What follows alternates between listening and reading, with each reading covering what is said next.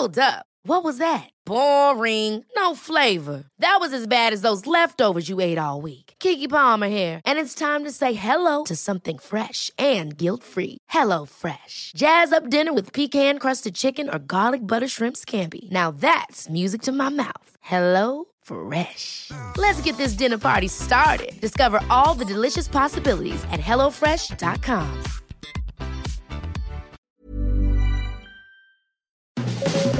Las claves del mundo. El contexto internacional en Podcast OM.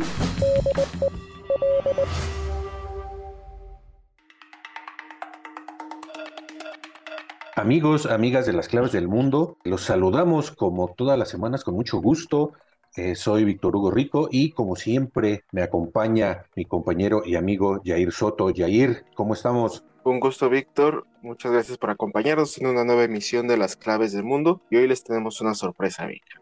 Así es. Bueno, desde principios de este año ya habíamos comentado en nuestro primer podcast que este 2023 pues eh, estaba iniciando con todo un año de vértigo por todo lo que está sucediendo alrededor del mundo y el caso de Perú no es una excepción. Aquí en las claves del mundo ya hemos seguido desde hace mucho tiempo pues toda la crisis política y social que vive este país sudamericano y desde la renuncia del presidente Pedro Castillo y la ascensión de Dina Boluarte, pues eh, hemos tratado en este podcast las protestas que se han desatado y todo lo que vino después de este episodio traumático en Perú que está revolucionando este país y que es, eh, está sumido en una violencia sin precedentes o tal vez sí tiene precedentes. Eh, eso es lo que ahora vamos a saber con pues nuestra entrevistada de primera mano desde Lima es Paola Ugaz. Ella es corresponsal del diario español ABC, ha sido corresponsal de Europa Press, de la agencia EPE, es fundadora de IDL Reporteros, y también colabora con el diario La República y algunos otros medios. O sea, estamos ante eh, pues una periodista que nos puede explicar de primera mano qué es lo que está pasando en Perú. Paola, mucho gusto en tenerte en las claves del mundo. Buenos días, Yair y Víctor Hugo. Gracias por la invitación. Iniciemos preguntándote, no nos queremos ir tan atrás, ya que todas estas crisis políticas y sociales, como en varios países de Latinoamérica, tienen raíces históricas, pues ya de eh, décadas y hasta de, siglos, pero estas últimas crisis han dado, por ejemplo, como resultado seis presidentes en cinco años, varios presidentes procesados, inestabilidad política. ¿Qué es eh, lo que está pasando en Perú? ¿Cómo llegamos a esta situación? Bueno, es la mezcla de varias, eh, de, varias crisis, pero sobre todo eh, la última, como, bien refieres, empezó en el año 2016 con la llegada al poder de Pedro Pablo Kuczynski, quien enfrentó a una mayoría de, Keiko Sofía Fujimori, la hija del ex presidente eh, y que fue, se convirtió en, en, dictador Alberto Fujimori, y que ella, este, con esta mayoría en el Congreso, como no estaba contenta con, la, con el triunfo de Pedro Pablo Kuczynski por solo 40 mil votos ah, sobre ella, encabezó una, una, digamos, una azonada contra, contra el gobierno y, no paró, digamos, hasta, hasta poderlo, ponerlo contra las cuerdas con decisiones tan, tan irracionales como, por ejemplo, censurar al ministro de Educación, en ese entonces Jaime Saavedra, eh, sin ninguna razón, digamos, porque estaba viendo, haciendo un, haciendo un trabajo increíble para alfabetizar el país, para acabar con las brechas en educación que en Perú son muy altas, y encabezó esta pelea contra, contra el gobierno, y eso empezó en una crisis que no, ya no la maneja ningún político, ¿no? pero que lo que devela es una pelea Congreso-Ejecutivo que acabó con una renuncia de Pedro Pablo Kuczynski, en marzo del 2018 llegó Martín Vizcarra, se quedó dos años. Luego de Martín Vizcarra eh, estuvo una semana eh, Manuel Merino. Luego ha seguido Francisco Sagasti, hizo elecciones, vuelve a postular Keiko Fujimori, pierde ante Pedro Castillo, un maestro rural, y pierde por muy pocos votos. Y este gobierno nace, Pedro Castillo, una persona, eh, digamos que era la primera persona en Perú que había sido que era presidente elegido eh, sin haber nacido en Lima, sin tener ningunos lazos en la capital, digamos. Y eso ya era como, como, era como algo sin precedentes, pero a su vez hizo que el equipo y la gente de Keiko Fujimori y los empresarios no hayan reconocido nunca su victoria y hayan empezado su gobierno diciendo que había un fraude. Y entonces eso desestabilizó de saque un gobierno débil de Pedro Castillo, que a su vez, al llegar al poder, encabezó una red de corrupción entre sus allegados, eh, familia cercana, sus amigos de Cajamarca, y eso, digamos, esta red de micro corrupción, porque comparada con otros presidentes eso todavía es pequeño, pero eso hizo que era un presidente que sin hablar ya representaba a miles de peruanos, porque ah, como, como México nosotros somos una mezcla, ¿no es cierto?, de, indígena, de español, de bueno, de, árabe. Entonces, esas mezclas y esas diferencias hacen que no todos los ciudadanos en nuestro país sean iguales. Entonces, Pedro Castillo sí simbolizaba la idea de cambio. No quiere decir que él haya gobernado pensando en hacer los cambios que necesitaba el país, pero su sola presencia garantizaba ese cambio.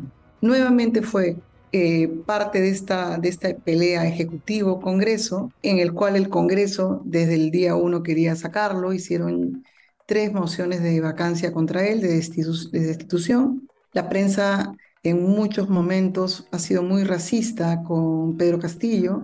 Una cosa es que uno hable obviamente de casos de corrupción, pero tú no le puedes decir al presidente del país o a nadie, en verdad, que es un burro, que, que no piensa, que su familia es, eh, son animales. Entonces, ¿qué pasó durante el gobierno de Pedro Castillo y, eh, digamos, eh, antes de que caiga? Empezó a abrirse una brecha entre Lima, la capital, y las regiones, ¿no? Mucha gente te decía cuando viajabas, ¿por qué insultan al presidente que me representa, por qué lo insultan, por qué, lo, por qué dicen que es burro, por qué yo también soy como él. Entonces empezó como a anidarse algo que nadie calculó que podía ser lo que está pasando ahora. Pedro Castillo llega al 7 de diciembre enfrentando una tercera moción de vacancia y de la manera más inexplicable realiza un discurso muy similar al que hizo 30 años antes Alberto Fujimori para disolver el Congreso en el 5 de abril, pero en, el caso de Pedro Castillo, todo le salió mal, no había coordinado con el ejército, la Fuerza Armada, él pide disolver el Congreso y durante estas dos horas que dura, digamos, su intento fallido de hacerse todos los poderes, es detenido camino a la Embajada de México en Perú porque él tenía una invitación para, para un asilo político del gobierno mexicano y en ese camino el policía que era parte de su escolta recibe la llamada de su jefe y le dice mueve la ruta y acabó en una comisaría detenido por rebelión y conspiración. Eh, esa, esa zona, eh, digamos, el, intento de golpe decae y de inmediato el Congreso eh, vota su destitución. Y este hecho, como todo fue tan rápido, todo fue el mismo día porque él encabeza este golpe de Estado fallido, le, va todo, le sale todo mal, lo detienen por rebelión y luego el Congreso lo destituye y pocas horas más tarde asume su sucesora de acuerdo a la Constitución, que es Dina Boluarte. Esto que les estoy contando sucedió en un solo día, pero cuando uno habla hacia afuera, digamos, de Lima y de los medios grandes, se ve o se entiende de manera errónea, que es el Congreso sacó a mi presidente. ¿Por qué? Porque los congresistas, que en mi país tienen 9% de apoyo, de popularidad, empezaron a celebrar, empezaron a hacerse selfies, empezaron a sacar banderas, hacían fotos como si hubieran hecho pues la gran batalla, ¿no? Esa imagen ha hecho que la gente que no necesariamente apoya a Pedro Castillo salga a las calles desde ese primer día. Y esto estamos hablando en Lima, en zonas donde votaron a Pedro Castillo más del 100%, zonas, eh, digamos, de, raíces andinas, ¿no? Estamos hablando de Cusco, Puno, Arequipa, eh, Ayacucho, Apurímac, que es donde ha nacido la presidenta, Cajamarca, que es en el norte, y eso hizo que, eh, digamos, no se entienda por la misma presidenta Dina Boluarte y su entorno, su equipo, de lo que estaba enfrentando. ¿no? Ella, su primera declaración es un error. Dice que ella, por la constitución, se, tendría que quedar hasta el 2026.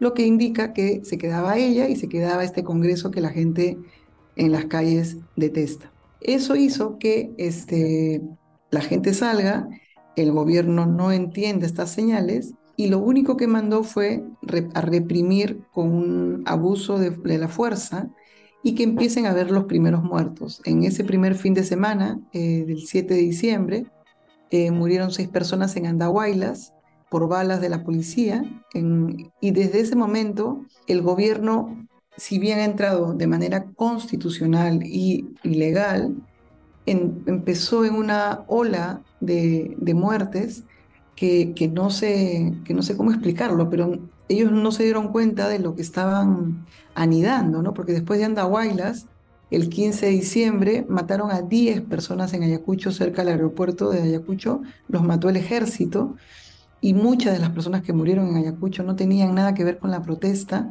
De hecho, hay un caso de Edgar Prado que salió a ayudar a una persona cuando estaban los balazos y lo matan a él. Las, las, imágenes han salido en la cadena Reuters. Y después viene Puno. En Puno, el 9 de enero, matan a hasta ahora 22 personas en un solo día, lo cual hace que para la región Puno, que es fronteriza con Bolivia, esta situación sea inaceptable y el gobernador ni nadie quiere reunirse con este gobierno y ha hecho que los pedidos contra este, digamos, contra este gobierno sea que renuncie Dina Boluarte y que hayan adelanto de elecciones. Bien, Paula, eh, retomando un poquito la salida de, de Castillo, se hablaba mucho de que fue mal aconsejado para tomar esta decisión de autogolpe. ¿Realmente sí fue eh, aconsejado o incluso mal aconsejado para tomar esta decisión que, bueno, ya sabemos que desembocó en en su caída?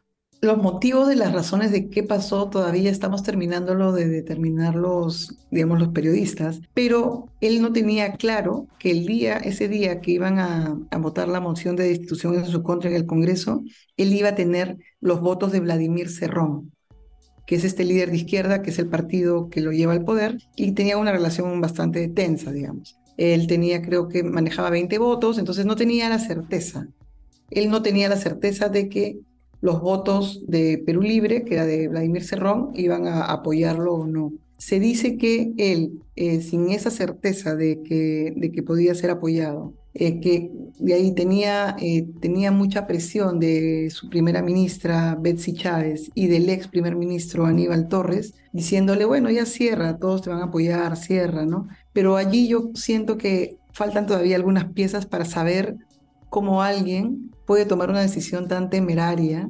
copiar, hacer un copy-paste del discurso de Alberto Fujimori, ¿no? Y pensar que todo va a salir bien. Esa parte a mí no me termina de cuajar porque es irracional y porque si tú tenías una invitación para ir a, otro país, como era la invitación del presidente Andrés Manuel López Obrador, a un asilo, no lo haces, ¿no? O sea, o, te, no sé, o te vas hasta allá y haces el mensaje desde allá. Si se dan cuenta, estoy hablando de cosas que no tienen lógica. O sea, uno para alistarse, para ir a trabajar, se cambia, se pone primero, la, o sea, se pone la ropa, toma desayuno y sale. En cambio, en este caso es como que él este, hubiera hecho todo al revés. Lo último que haría antes de salir a trabajar es cambiarse. Es como que no se entiende, porque él llama al equipo de la televisión oficial, a escondidas, digamos, de la prensa que está en Palacio, y con la ayuda de la ex primera ministra Betsy Chávez y con Aníbal Torres, hacen lo que les estoy contando, pero sin haber hablado con el ejército o la Fuerza Armada, ¿no? No, digo que todo, que felizmente lo hizo así, porque si no, digamos, nos hubiera pasado lo que nos pasó con Alberto Fujimori, que se quedó 10 años en el poder. Pero esta toma donde se hace sin éxito del poder fallidamente y, de manera, y actuando de manera irracional, ¿y por qué lo hace? Esos motivos todavía los periodistas no terminamos de tener el rompecabezas, o sea, el rompecabezas armado. Pero de que él estaba muy asustado de que no tenía los votos ese día que se votaba su tercera vacancia, eso sí es un hecho que podría también haber sumado a esta decisión irracional. Otra cosa que se mencionaba eh, ese día, además de que eh, Castillo pues no tenía el apoyo de la policía ni de los militares y también esta cuestión que mencionas de los votos es que pues no movilizó en las calles a nadie, ¿no? Ese día pues no salió la gente a protestar después de que fue arrestado, no hubo las movilizaciones que estamos viendo ahora. ¿Qué pasó? ¿Por qué en ese momento toda este, esta gente que clama por su restitución aparte de la destitución de Boluarte, entre otras demandas, ese día pues no salió a las calles, también fue allí un error de Castillo. ¿Y qué pasó de pronto si no salieron en ese momento? ¿Por qué ahorita hay esta masividad en las protestas? Es una gran pregunta. Eh, yo creo que ha habido una primera parte eh, cuando pasa lo que el autogolpe, el, digamos, y entra Dina Boluarte, la gente no, no terminaba de entender qué había pasado. Es un día, es, en ese día, como vuelvo a repetir, tenías que ser, o sea, estar muy metido en la noticia, muy periodista, escribiendo y contando, pero mucha gente, Víctor Hugo, te soy sincerísima, no sabía qué pasó. O sea, gente que vive en Lima, que no sé, leían WhatsApp y no entendían. O sea, todo se sucedió como una serie de Netflix, un capítulo que cambia todo y, y no se entendía. Y con el paso de los días ya se dieron cuenta que ya no estaba Castillo y que estaba Dina Boluarte. En esta primera etapa de las protestas, había un tercio de gente que protestaba por Castillo, pero el resto de gente no protestaba por Castillo. Lo que es, lo que ha empezado es una protesta porque el Congreso se sigue quedando y el Congreso ha sido un actor clave en esta historia, porque es impopular, porque siente que ellos han ganado sobre, sobre este tema, o sea, sobre Castillo, y quieren seguir gobernando bajo sus intereses, por ejemplo, acabando con una ley que permite la, que no haya universidades de staff en el país, ¿no? Entonces la gente ya, ya no marcha por Castillo. O sea, después de esta primera etapa, estamos hablando del 7 de diciembre al 10 de diciembre más o menos, sí había un tercio de los que marchaban, que marchaban por el expresidente. Ahorita, si se dan cuenta, el número de muertos supera los 60 personas.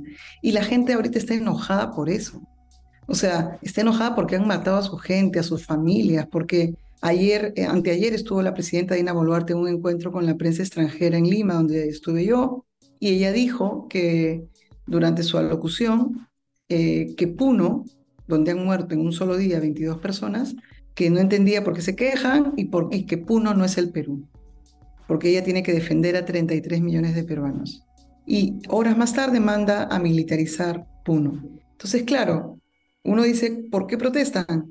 Porque están muy tristes, muy, este, muy enojados también por, los, por toda la represión policial que ha habido y militar, y están marchando por eso, contra Dina Boluarte y contra el Congreso que no quiere adelantar las elecciones, porque hasta el día de hoy, después de tantos muertos que estamos hablando, el Congreso no ratifica la votación para, para votar el, el adelanto de elecciones, y hoy han presentado una moción los congresistas de izquierda para votar la vacancia de Dina Boluarte. Entonces, ya es una situación que ya no, que ya, digamos, Castillo ya salió de la, digamos, del análisis, en el sentido de que la gente ahorita está protestando por sus muertos, por las burlas a, sus, a las zonas de donde son, porque les han dicho que no son parte del país, porque les han dicho que son terroristas, porque los insultan todo el día. Y eso es lo que está ahorita a sus, digamos, es realmente la, la gasolina a estas protestas. En el aspecto internacional, pues hemos visto que esta crisis prácticamente ha creado una distancia con algunos países como Chile recientemente y obviamente hablar de México, pues vemos que eh, ha habido roces entre el gobierno de Dina Boluarte y el presidente de México, Andrés Manuel López Obrador.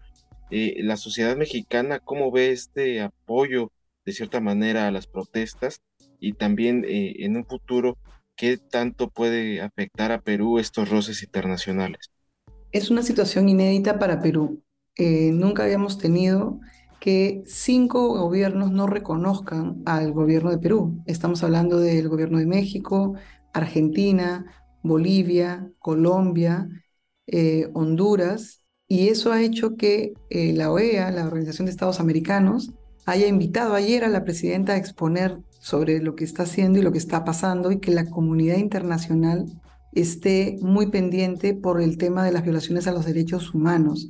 El gobierno de Dina Boluarte no entiende por qué tiene tan mala prensa fuera del país, pero es muy difícil explicar el número de muertos en tan poco tiempo. Estamos hablando de, de 62 muertos, de que está militarizando Puno, de que el fin de semana pasado, el sábado, eh, la Universidad de San Marcos, que es, un, que es similar a la UNAM, eh, digamos, en tamaño y, y, es la decana de América, fue intervenida por, unas, por tanquetas y por un helicóptero y por 600 policías para desalojar a los manifestantes de Lima, de, perdón, de Cusco y de Puno que habían venido a manifestarse en Lima y detuvieron a 193 personas, entre ellos a una señora que estaba embarazada de 8 meses y estaba acompañada de su hijita de 7 años. Estos detenidos fueron liberados dos días después porque no tenían delito alguno, salvo uno que tenía el delito de no pagar el, pago de alimentos a su, a su esposa. O sea, este atropello es inexplicable. O sea, no, no hay nada que explique salvo las ganas de demostrar que no están con ganas de dialogar con nadie ni con los manifestantes. Eso a nivel internacional ha hecho que el gobierno de Estados Unidos y el gobierno del Reino Unido hayan hecho comunicados muy duros eh, contra el gobierno de Perú diciendo por favor respeten los derechos humanos, que la Comisión Interamericana de Derechos Humanos haga un informe, ahora lo va a hacer, eh, lo sacará a mediados de febrero, que una misión de Naciones Unidas esté, esté en el Perú en este momento. Y eso es o sea, eh, estos hechos no pueden ser tapados. Y encima de todo, el presidente de Chile, Gabriel eh, Boric, que había reconocido a la presidenta y la sucesión constitucional de Dina Boluarte, en el encuentro de CELAC que, que recuerdas, Jair, eh, ha dicho que Perú tiene que cambiar de rumbo porque no puede ser que tome una universidad y que nadie diga nada, ¿no? Es, eso hace que ahorita, hoy día, eh, mientras hablamos, el Perú ha retirado, ha pedido que se retire la embajada, la embajadora de Honduras, en, de Perú en Honduras, y cada vez el Perú está más solo, porque hacia afuera nadie está defendiendo a Perú. De hecho, el nuncio apostólico que ayer eh, tomaba credenciales en Perú le dijo a la presidenta que las muertes no son la salida. Y eso hace que el panorama se vea muy, muy oscuro en Perú porque tenemos un Congreso que no quiere adelantar elecciones, tenemos una presidenta que no quiere dialogar con la gente que está protestando en la calle y eso hace que la... y tenemos a la calle, ¿no? Saliendo que no paran de, de marchar. Hay bloqueos, eh, hay dos aeropuertos en, Juliaca, en Arequipa y Cusco que no funcionan. Eh, Machu Picchu está cerrado hasta nuevo aviso. El turismo está detenido hasta mayo próximo. Eh, hay muchísimas, este, hay Madre de Dios, que es una zona que está fronteriza con Bolivia, un departamento, está ahorita bloqueado y no se puede acceder, entonces están pidiendo con urgencia químicos para despotabilizar el agua es un país detenido por las protestas y por el silencio y por la inacción de sus políticos. Eh, hace pocos días eh, Dina Boluarte, por un lado, pedía una tregua a los manifestantes y justificaba el descontento, pero al mismo tiempo decía que las protestas eran eh, producto del crimen organizado, ¿no? que quería la minería en esta zona andina y también eh, acusaba eh, de que estaban siendo promovidas por estos grupos afines a Evo Morales en, Bolivia y que incluso estaban traficando armas por la frontera para armar a estos este, a los manifestantes. ¿Estas declaraciones son producto de la desesperación o, hay alguna base para que haga este tipo de, declaraciones Boluarte, que incluso ante la OEA también lo mencionó? Es una declaración que responde a un sector del país eh, muy pequeño que, está vinculado, que todos los países lo tenemos, digamos, eh, vinculado a la, digamos, a la extrema derecha, en la cual los que protestan no protestan porque protestan, sino porque están o pagados por el narcotráfico, o pagados por la minería ilegal, o movidos como títeres por, otros intereses, como en este caso lo que decía Evo Morales, los ponchos rojos, eh, sin haber tenido ningún contacto con los que protestan. O sea, lo que han hecho es un desconocimiento de la gente que está protestando. Nadie se ha acercado a ellos a conversar, solo los han eh, denostado. Y en Perú decir terrorista al otro es eh, deshumanizarlo, porque quiere decir que eres parte del grupo de, la banda terrorista Sendero Luminoso de corte maoísta que estuvo entre el 80 y el 2000, eh, desató una guerra interna sangrienta en el país. Y al decirte terrorista, lo que quiere decir es que tu siguiente paso es que si te balean, estás bien baleado. Y desgraciadamente la presidenta carece de la empatía mínima para poder distinguir entre quienes protestan y entre quienes, como en todas protestas, hay gente que se quiere aprovechar de esa protesta, ¿no? Pero eso es muy triste porque lo dice la presidenta del país, la primera presidenta mujer. Y entonces, como vuelvo a repetir, no hay ningún atisbo de que se pueda hablar con el otro, de que se pueda cerrar algún tipo de brecha, ¿no? Tú no puedes pedir tregua y luego insultar a los que están manifestándose. Es, es como contradictorio y, y no se da cuenta que hacia afuera se escucha peor, porque hacia adentro muchos de los medios están apoyando el, digamos, este discurso de mano dura, ¿no? A balazos los calmamos, que es, que es muy triste que sientan que la vida no importa, pero hacia afuera, que, que, que lo diga, estamos en el 2022 y los discursos contra los derechos humanos ya no cuelan en este, en este mundo sino lo contrario. ¿no? Eh, la presidenta Dina Boluarte eh, tendría que ser más empática con los que protestan y además repitió en esta conferencia en Palacio de Gobierno que la conducta de la, de la, de la policía ha sido inmaculada. Inmaculada. El mismo día, esa misma noche, dispararon perdigones a cuatro, a cuatro fotoperiodistas de Reuters, eh, a Sebastián Castañeda, a Ernesto Benavides de France Press a nuestra colega Guadalupe Pardo y a otro colega Juan Zapata de Huayca. A Guadalupe Pardo la salvó su lente, o sea, el lente que tenía encima de la cara fue reventado y fue lo que le salvó la vida. Entonces, no puedes decir que la policía actúa inmaculadamente si estás tirando perdigones a la cara y al cuerpo a la gente que sale a cubrir, porque yo creo que hasta en la guerra, la invasión rusa a Ucrania, se respeta se respeta el trabajo de los periodistas, pero en este caso los periodistas nos hemos vuelto carne de cañón. Hay muchísimos periodistas ahorita internados y ir a cubrir estas marchas es un peligro, pero es un peligro desgraciadamente ahorita por la policía y por la Fuerza Armada que dice periodista y ya te está tirando al suelo. Y eso es lo dramático de esta historia. Y finalmente para concluir, ¿qué escenario le espera a Perú? Estamos ante una inminente tregua, una negociación, o incluso se puede vislumbrar un golpe militar. ¿Qué es lo que eh, se prevé para Perú en los próximos meses? No, golpe militar yo no creo. Eh, no, la Fuerza Armada yo creo que después de lo que pasó con Fujimori aprendió que no, que, que mientras más lejos del, del poder esté le va a ir mejor. Pero sí creo que va a ser muy difícil que se sostenga el gobierno de Dina Boluarte podría ser un cambio en la mesa directiva del Congreso y haya un nuevo presidente o presidenta y que hayan elecciones este año, ¿no? Que eso creo que si se programan las elecciones para el 2023 y este, eso bajaría mucho las tensiones y las protestas. Veo muy difícil que la presidenta Dina Boluarte siga en el cargo. Paola Ugaz, eh, te agradecemos mucho, eh, ha sido un placer platicar contigo y ha sido muy esclarecedor esto después de tanta información que ha surgido sobre Perú. Es eh, eh, muy esclarecedor lo que nos has platicado sobre las protestas y en sí sobre pues eh, Perú en sí como país como, como nación y como esta y cómo esta crisis política la está afectando. Esperemos que en las próximas semanas o meses podamos volver a platicar contigo. Muchas gracias. Muchas gracias, Víctor Hugo, Yair. Un saludo a tu audiencia y que vengan mejores tiempos para el país. Hasta la próxima. Que así sea. Muchas gracias. Bien, pues así fue la participación de la periodista Paola Margot Ugaz y pues nosotros también les agradecemos que nos hayan acompañado, sobre todo esperando que este, esta emisión haya sido de su agrado y que haya clarificado varias eh, preguntas de lo que está sucediendo en Perú.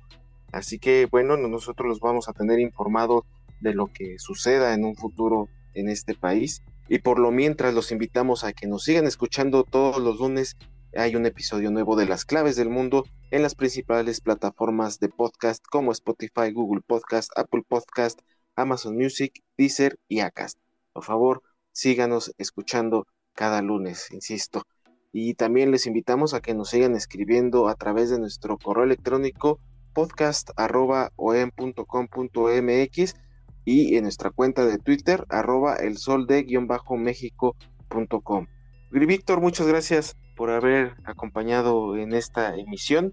Gracias, Jair. Muchas gracias a todos, amigos y amigas, por escucharnos y hasta la próxima. Que así sea, no sin antes cerrar con broche de oro agradeciendo la producción de Natalia Castañeda.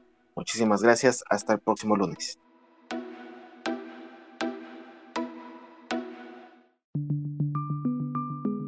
Esta es una producción de la Organización Editorial Mexicana.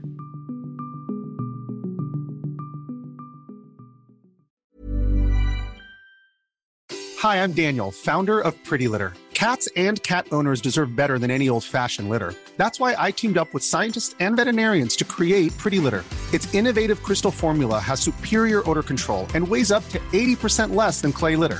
Pretty Litter even monitors health by changing colors to help detect early signs of potential illness. It's the world's smartest kitty litter.